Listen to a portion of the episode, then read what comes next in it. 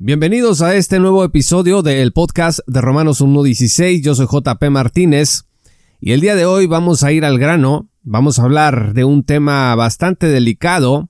Este episodio se titula Los riesgos de ser mujer dentro y fuera de la iglesia. De acuerdo con la información del Secretariado Ejecutivo del Sistema Nacional de Seguridad Pública en México, en el 2019 se presentaron 973 feminicidios 978 en el 2020 y 1006 en el 2021. Hasta hace poco se contaban en el 2022, o sea, en este año, 157 feminicidios y contando.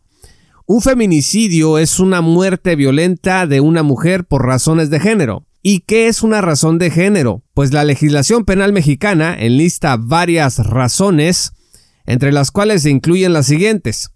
Por ejemplo, que el asesinato de la mujer haya incluido signos de violencia sexual, lesiones o mutilaciones infamantes, actos de necrofilia, que entre la víctima y el victimario haya existido una relación sentimental o de confianza, que haya sido el esposo, que haya sido el novio, el patrón en el trabajo, que el cuerpo de la mujer se haya exhibido en lugar público.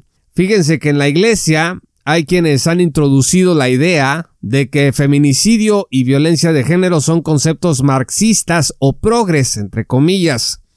Muchos asusados por ideas de influenciadores como Agustín Laje, para quien el feminicidio no tiene sentido, eh, han llegado a estas conclusiones. Por ejemplo, Laje llegó a decir que nadie sale a matar a una mujer por el hecho de ser mujer. Acabamos de ver que las características que tipifican el feminicidio pues incluyen eh, ciertos detalles que hacen más clara la definición.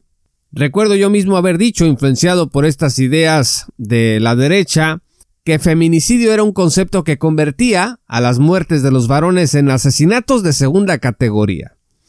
Así que entre muchos cristianos conservadores y derechistas este tema es meramente político, algo parte de una agenda progresista mundial.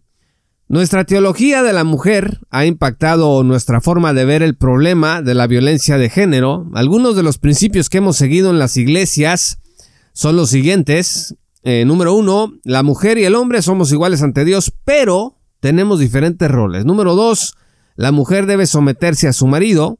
Número 3. La mujer no debe enseñar en la iglesia a los varones. Número 4. La mujer estará mejor en el hogar con sus hijos que realizando alguna meta laboral fuera del hogar. Número 5. La mujer debe callar en la iglesia. Número 6. La mujer es más delicada que el hombre. Y número 7. El hombre debe de estar dispuesto a morir por su mujer. Ahora, estos principios, estimados amigos, desde luego no estamos diciendo que sean incorrectos, simplemente los he mencionado para ilustrar lo que voy a decir enseguida.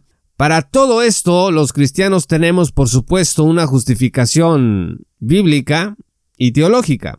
Cuando hay problemas de abuso, problemas maritales o relacionados de cualquier forma con las mujeres, recurrimos a estos principios que mencioné. Y el resultado no siempre ha sido la protección de las mujeres. ¿Por qué? Esa es la pregunta. ¿Por qué si estos principios son bíblicos, no termina la protección hacia las mujeres concretándose, sino su humillación, su confinamiento, la represión en el nombre de la sana doctrina. Actualmente muchas mujeres cristianas soportan a maridos abusivos porque la iglesia dice que deben someterse a ellos.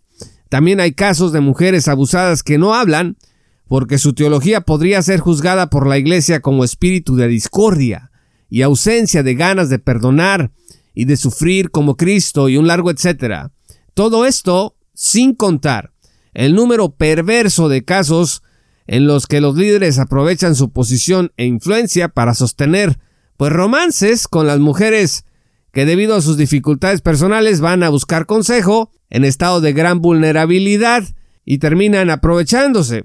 Así que, desde cierta óptica, a las mujeres no siempre se les puede garantizar tampoco en la iglesia un entorno seguro, libre de violencia. Esa es la verdad, estimados amigos. Disculpe usted si está ya por arrojar su celular, su dispositivo donde está escuchando este programa o cambiarle a la radio.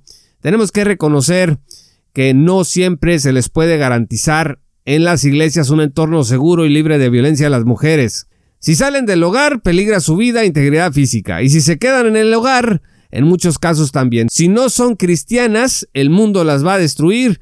Pero si son cristianas, el diablo, también metido en las iglesias, puede lograr lo mismo a través de la religiosidad. Pienso que tenemos que aprender a pensar.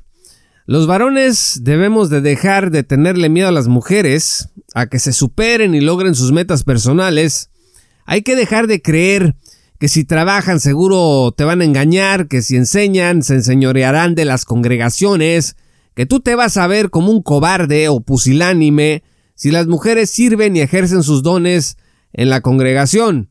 Yo creo que Dios dejó el pastorado a cargo de los varones solamente, pero después de allí hay una enorme cantidad de ministerios y necesidades que las mujeres pueden, deben y quieren atender.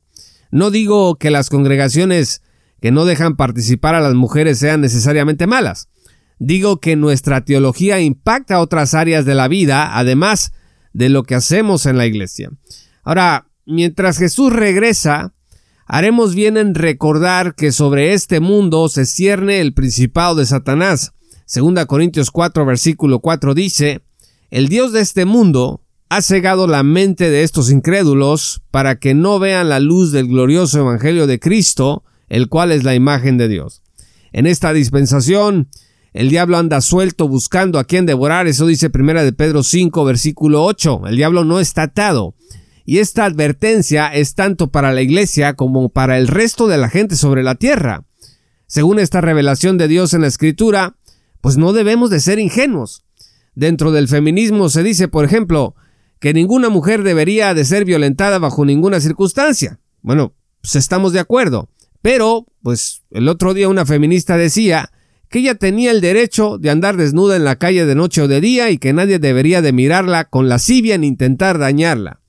Estas ideas evidentemente no tendrán éxito en un mundo como el nuestro. Así que, en medio de toda esta violencia contra la mujer, la responsabilidad es compartida. Cada uno de nosotros debe velar por su propia seguridad. Pero, al mismo tiempo, cada uno de nosotros debe procurar que la gente a nuestro alrededor esté segura. Y además, juntos debemos procurar que nuestros gobiernos pues hagan su trabajo y ayuden a que la violencia de género disminuya. En la escritura los cristianos aprendemos que hay cosas que no convienen, relaciones que no convienen y ambientes que no convienen, tanto dentro como fuera de la iglesia. Y no dejo de enfatizar esto de dentro y fuera de la iglesia porque como he dicho, muchas veces dentro de la iglesia no podemos garantizarles un entorno seguro a las mujeres. Tenemos que estudiar la escritura para descubrir cuál es la forma en que nuestra vida puede ser preservada, no solo espiritualmente, sino también físicamente. Para darles un ejemplo, Proverbios 13, versículo 20 dice, El que con sabios anda, sabio se vuelve, y el que con necios se junta, saldrá mal parado. Este simple versículo puede hacer la diferencia entre la vida y la muerte, dentro y fuera del hogar y dentro y fuera de la iglesia. Y así podemos hallar muchas otras directrices que Dios reveló para nuestro beneficio. Se llegará un día en que el Rey Jesús descenderá sobre el monte de los olivos, de acuerdo con Zacarías 14, para instaurar su reino sobre la tierra y regir con vara de hierro desde Jerusalén con Israel y la iglesia.